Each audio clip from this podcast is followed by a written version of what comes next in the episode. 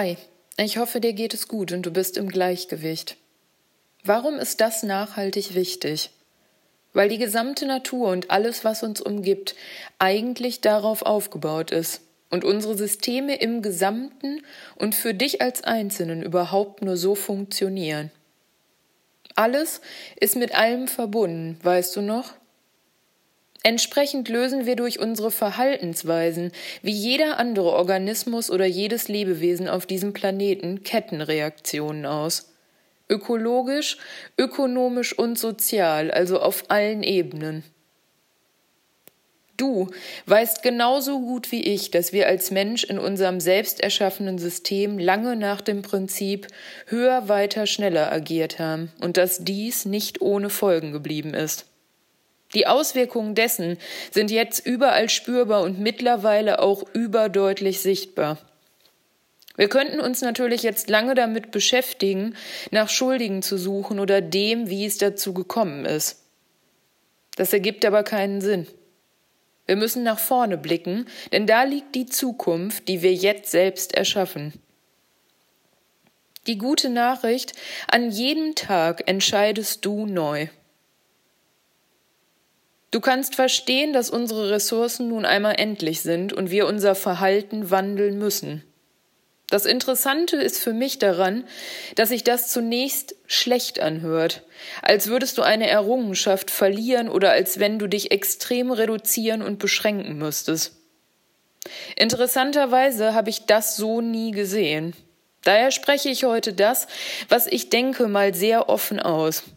Beobachtest du Menschen, die scheinbar alles im Überfluss haben, oder auch dich selbst in solchen Momenten, macht das doch wahrhaftig nie glücklich.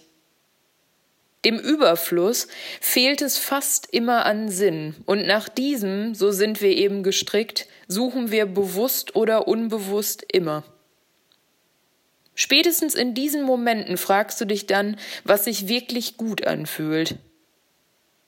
Testest du zum Beispiel einfach mal aus, was es bedeutet, mit anderen zu teilen oder sich auf die für dich wirklich wesentlichen Dinge zu fokussieren und wahrhaftig zu genießen, stellst du sofort ein Gefühl des Glücks fest.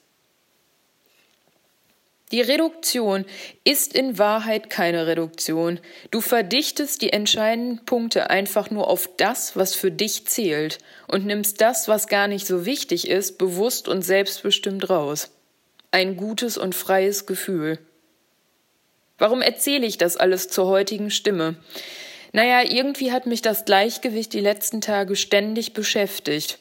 Auch geprägt durch die heutige Stimme von Klaus Wiegand, der mich als Mensch im Gespräch auf Augenhöhe live sehr beeindruckt hat da er in sich ein Gleichgewicht ausstrahlt und durch die Extreme als ehemaliger Topmanager der Metro AG und heutiger Stifter wie Vorstand des Forums für Verantwortung bestimmt genau diese Gefühle sehr gut kennt.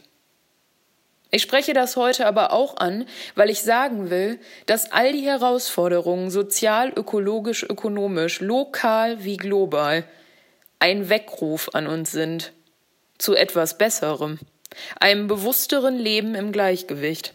Eine Evolution, in der wir Gegensätze einfach verbinden, um auf allen Ebenen in Balance zu sein, uns gemeinsam weiterzuentwickeln, für unsere Welt und für jeden Einzelnen darin. In diesem Sinne freue ich mich sehr auf die heutige Stimme, die vom Wandel erzählt und von dem, was du als Einzelner mit deiner Stimme in einer Kettenreaktion bewirkst. Abschließend kann ich für heute nur eins sagen. Du musst wirklich mit allem rechnen und vor allem mit dem Guten. Wir weltweit agierten, insbesondere auch in China, bekam ich mit, welche Dynamik plötzlich auftauchte in den Schwellenländern wie dem Land China, dass da ein Wachstum, äh, das ja mehr als 10 Prozent damals in deren Volkswirtschaft lag, und was da für Ressourcen und Energien plötzlich äh, nachgefragt wurden. Da habe ich mich damals gefragt, wenn das jetzt äh, die Entwicklung wird für Schwellen- und Entwicklungsländer, dann kommen wir in, ein, in eine ganz schwierige Situation, denn nicht nur Teile unserer Ressourcen sind endlich, was die meisten vergessen, unsere Senken sind endlich. Äh, endlich. Das heißt, das sind jene Bereiche, die Ökosysteme, die im Grunde unsere Schadstoffe und mhm. Emissionen verarbeiten müssen. Auch die sind endlich, wenn wir sie nicht zum Kippen bringen wollen. Und sehr früh wusste ich durch die Einarbeitung in diese Bereiche und ich war immer ein bisschen naturwissenschaftlich angehaucht, äh, dass da große Probleme auf uns zukommen, denn dass diese, diese großen Ökosysteme sind im Grunde genommen die Basis für unser Überleben. Ähm, es ist so, ich habe damals, als ich begann, mich natürlich in die ganzen Felder dieser Nachhaltigkeit eingearbeitet, weil ich wusste, das werden die Themen der Zukunft für die Gesellschaften sein. Es wird über, äh, um die Überlebensfähigkeit der Menschen auf diesem Planeten einmal gehen.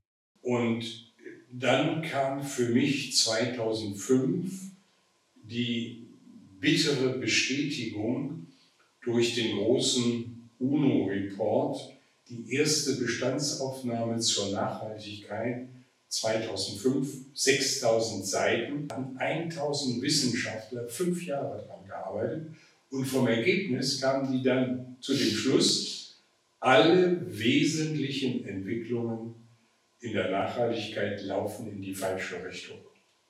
Das war 2005. Ich habe dann äh, zwölf Jahre später dieses Buch zur Nachhaltigkeit dann nochmal aufgelegt, indem ich die Wissenschaftler, die ich zehn Jahre vorher gebeten hatte, zu ihren Themen einmal Forschungsstand und Handlungsoptionen aufzuzeigen, dass die ein Update machen. Die wollten nicht ihre Bücher wieder komplett überarbeiten. Habe ich gesagt, einverstanden, dann machen wir das so, diese zwölf Themen nehmen wir in einen Band, jeder macht auf rund 30 Seiten so ein, ja. so ein Update.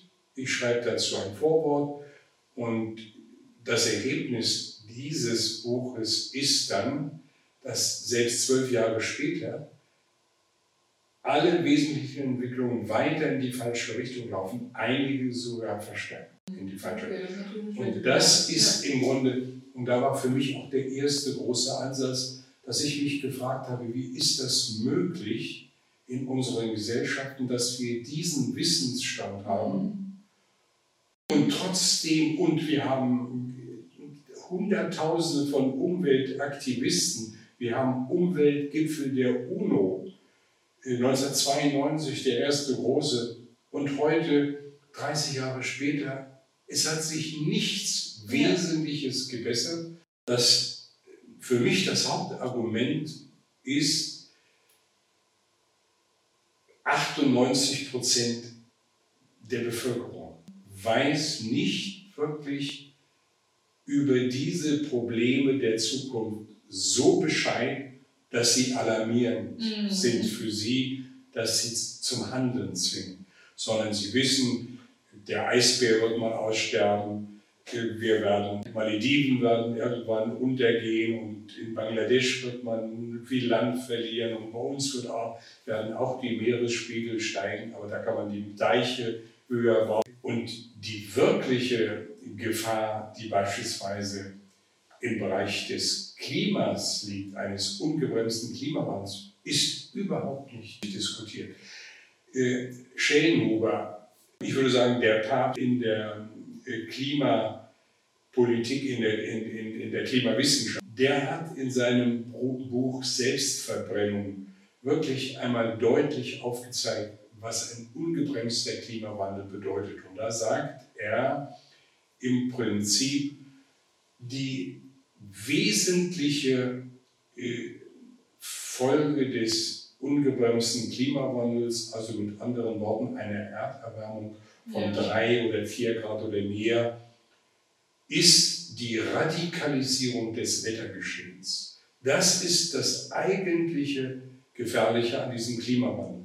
Diese Radikalisierung des Wettergeschehens ist so gewaltig, dass beispielsweise in der Landwirtschaft zukünftig Ernten weggeschwemmt werden, mhm. vernichtet werden, dass wir Dürren bekommen, die über Jahre in bestimmten Regionen dieser Welt wie in Teilen von Australien, Teilen von Südamerika, im Westen äh, auch der USA äh, stattfinden, wo wir riesen Ernteausfälle jährlich haben.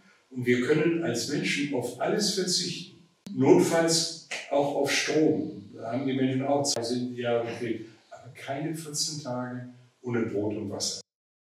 Was völlig äh, untergegangen ist, worüber kein Mensch mehr spricht, das ist eine Wiedervermessung der stillgelegten äh, Weltmoore. Äh, wenn wir das vornehmen würden, sagen Wissenschaftler, die sich mit dieser Materie auseinandergesetzt haben, da ist der Häuser Josten in Greifswald einer der führenden, die sagen, wir würden zwei, knapp zwei Milliarden Tonnen CO2 reduzieren jährlich, wenn wir die Wiedervernässung dieser Moore vornehmen. Und wenn wir dann noch eine neue äh, Agrarwirtschaft auf diesen Moorböden vornehmen, wie beispielsweise Schilf zu pflanzen, ja. das jährlich zu ernten und in der Bauwirtschaft als Dämmmaterial einzusetzen, mhm. dann würden wir zu dieser Absorption auch noch neu äh, weitere äh, Millionen Tonnen CO2 entnehmen können und langfristig äh, abspeichern. Also es gibt wirklich Möglichkeiten und das hat mich beispielsweise seit fünf Jahren so bewegt, dass ich versucht habe, andere Stiftungen zu motivieren, mir zu helfen, dass wir mhm. dort uns zusammenschließen und so etwas machen, dass wir im Grunde diesen Diskurs anstoßen, indem wir über Anzeigen, über Aufklärung im großen Stil die Bevölkerung versuchen wachzuholen.